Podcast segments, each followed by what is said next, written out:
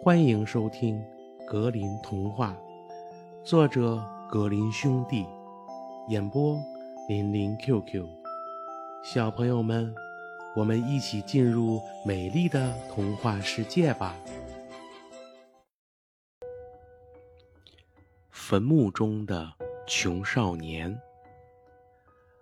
从前有个穷放羊娃，失去了父母，官府。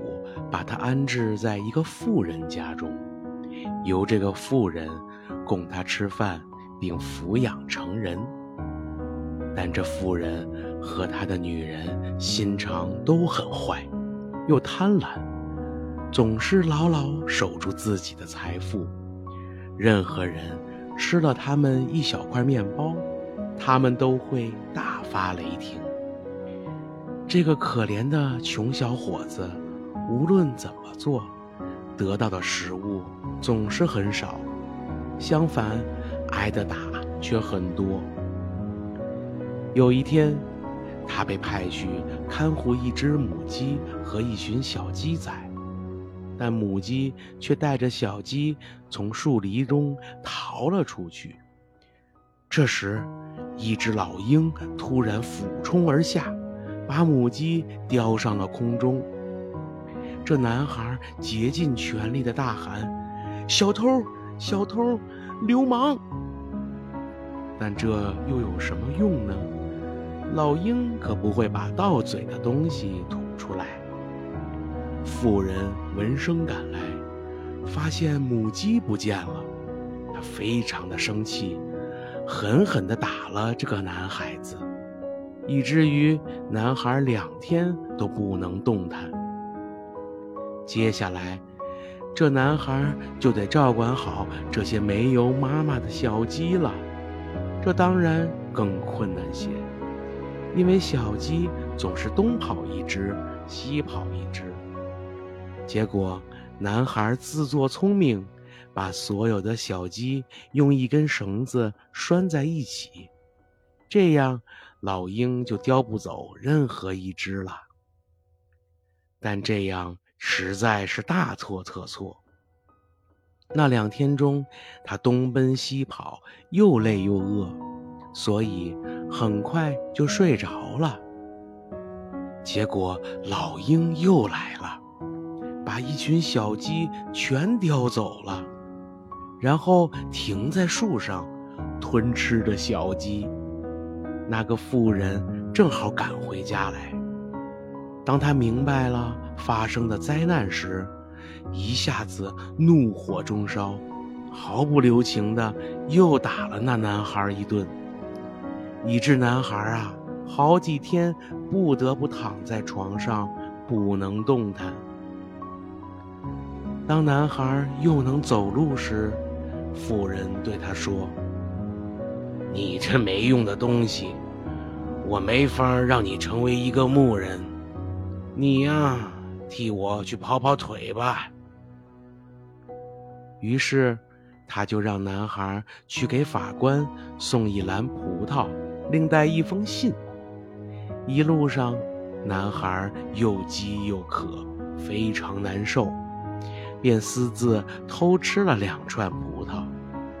当他把篮子带到法官那儿时，法官看了信后数了数葡萄，说。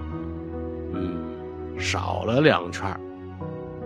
男孩很老实的向法官坦白说，迫于饥饿，自己啊吃了两串葡萄。法官给妇人去了封信，又要了同样数目的葡萄。这次又由男孩把葡萄连同一封信一起送去。由于男孩实在太渴太饿了，忍不住又吃了两串葡萄。但这次，他先把信啊从篮子里取出来，放在一块石头下，然后坐在石头上。他认为这样那封信就看不见他吃葡萄了，也就不会出卖他了。然而。法官再次解释那两串葡萄是怎么不见了的事儿。啊！男孩惊奇地说：“你怎么会知道？那封信不可能知道这事儿，因为吃葡萄之前，我把它放在石头下了。”男孩实在是太单纯了，法官禁不住笑了。然后他给妇人又去了封信，要妇人好好带着小孩，不要缺他吃饮食，并要教会他辨别是非。我很快教会你是非的，狠心的妇人说道：“你要吃。”就得干活要是有任何差错，我就用棒子来好好教训你。第二天，妇人给了男孩一个艰巨任务，让他把两捆干稻草切碎做成马料。妇人还威胁他说：“五点钟后我就会回来。”如果到时候你还没切好，我就会把你打趴下。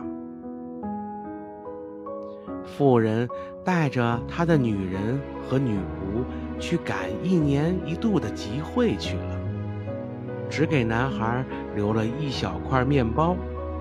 男孩坐在凳子上，开始拼命地干起活来。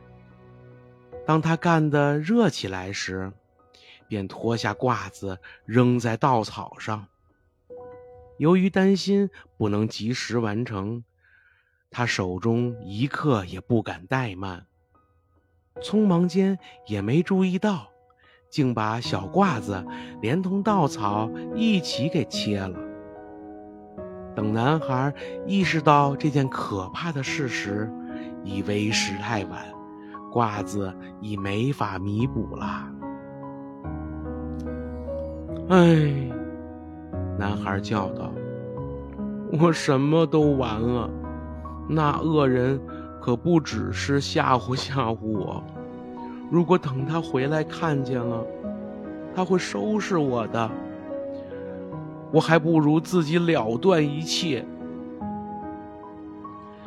男孩曾听妇人的女人说过：“我床底下有一罐毒药。”他那样说，不过是想吓一吓那些贪婪的人。其实里面装的是蜂蜜。男孩爬到床下，拿出罐子，喝光了里面所有的蜂蜜。我真不明白，男孩说道。人们常说死是痛苦的。可我尝起来却是甘甜的，难怪富农的女人老是想死。说完，便坐在一把椅子上等死。但他非但没有因此而变得越来越虚弱，相反，由于吃了那些滋补的食物，他变得更强壮了。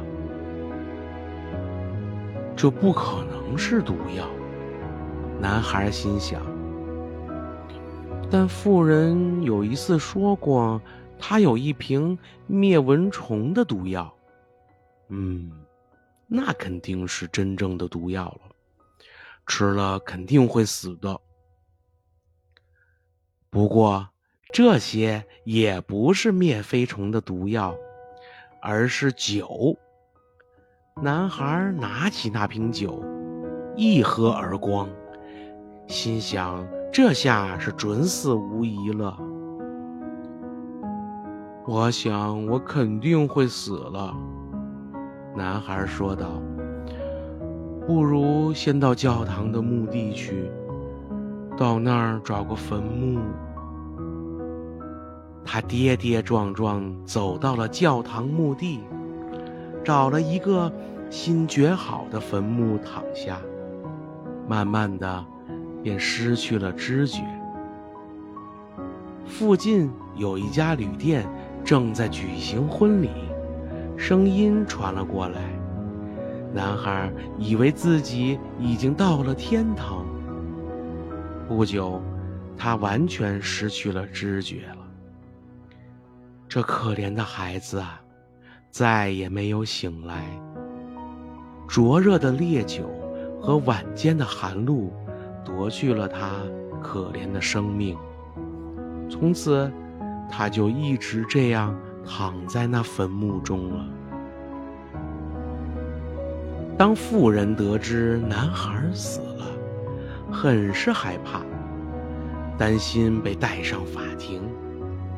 他情绪是如此低落，苦恼老是困扰着他，不久就昏过去了。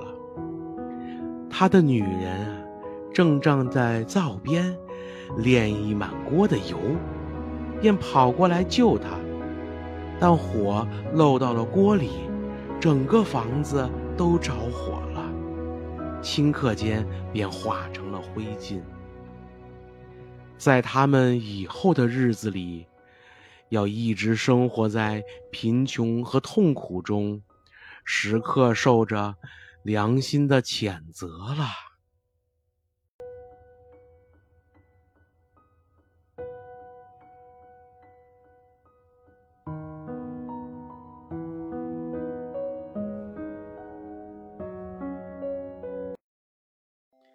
小朋友们，本集故事讲完了，感谢收听，我们下集故事再见吧。